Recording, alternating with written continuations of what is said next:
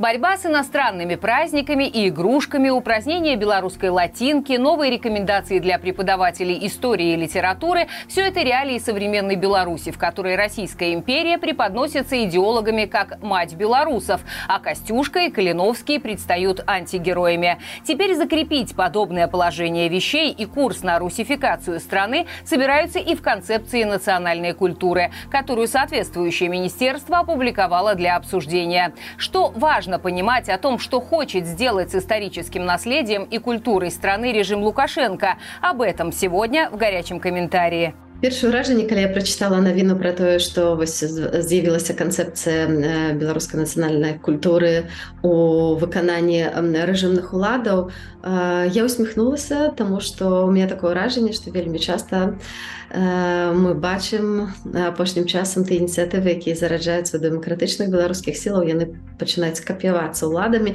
і пераварочвацца цалкам у той бок які неабходны ім зараз.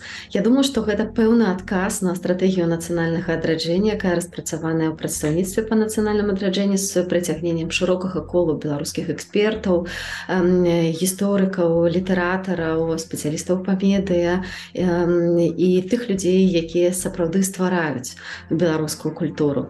Вось мне вельмі цікава, хто з'яўляецца аўтарам гэтай канцэпцыі, бо шмат беларускага сапраўды ў ёй я не бачу, хутчэй я бачу такую цвёрдую русіфікатарскую руку якая і вядзе Беларусь апошнім часам да таго каб ператварыць нашу незалежную краіну у фактычна расійскую губерню самое горшае гэта тое что аўтары гэтай канцэпцыі і сённяшнія людзі якія гвалтам трымаюць уладу беларусі яны цалкам адмаўляюць еўрапейскія карані нашай краіны.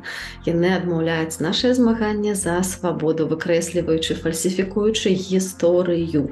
І я думаю что зараз вось гэтае змаганне за гістарычную праўду за наше стаўленне да сябе як да годнай нацыі якая мае свой гонар якая ведае сваю гісторыю гісторыю якая ёй ганарыцца яно вельмі вельмі важна але акурат гэта тыя рэчы якія мы робім і зараз маем магчымасць рабіць і прамаваць. І дзеля гэтага зараз ствараецца беларускі інстытут публічнай гісторыі які будзе займацца акурат вывучэннем тых белых плямаў і тых момантаў нашай гісторыі якія асабліва фальсіфікуюцца сённяшнімі ўладамі Я думаю, што ціснуць будуць, яны любяць лічбы, любяць выкананне і таму гэта будзе культура не праз развіццё, не праз уласную ініцыятыву, а менавіта вось такім зверху метадам, які выкарыстоўвалі ў савецкія часы, так стваралася культура, але сапраўдная беларуская культура яна не падпарадкоўваецца гэтым загадам. Галоўная задача прыслужнікаў лукашэнкі гэта выхаваць паслухмянае пакаленне новых грамадзянаў, краіна я нават не магу сказаць што на дадзены момант беларусі бо хутчэй за ўсё гэта яны мараць выхаваць грамадзянаў рассіі такім чынам як яны рэалізоўваюць гэтую палітыку. Людзі якія не задаюць пытанні якія проста жывуць якім для жыцця вельмі шмат не патрэба. Але у яны забываюць одну вельмі істотную рэч.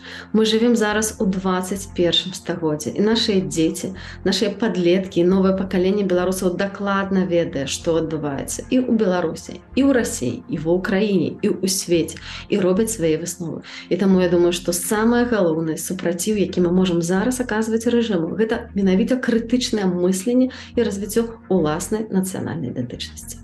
О других итогах недели расскажем уже сегодня в прямом эфире на Маланке в 17.00 по белорусскому времени. Жмите на уведомления, чтобы не пропустить стрим и спасибо за поддержку лайками и репостами.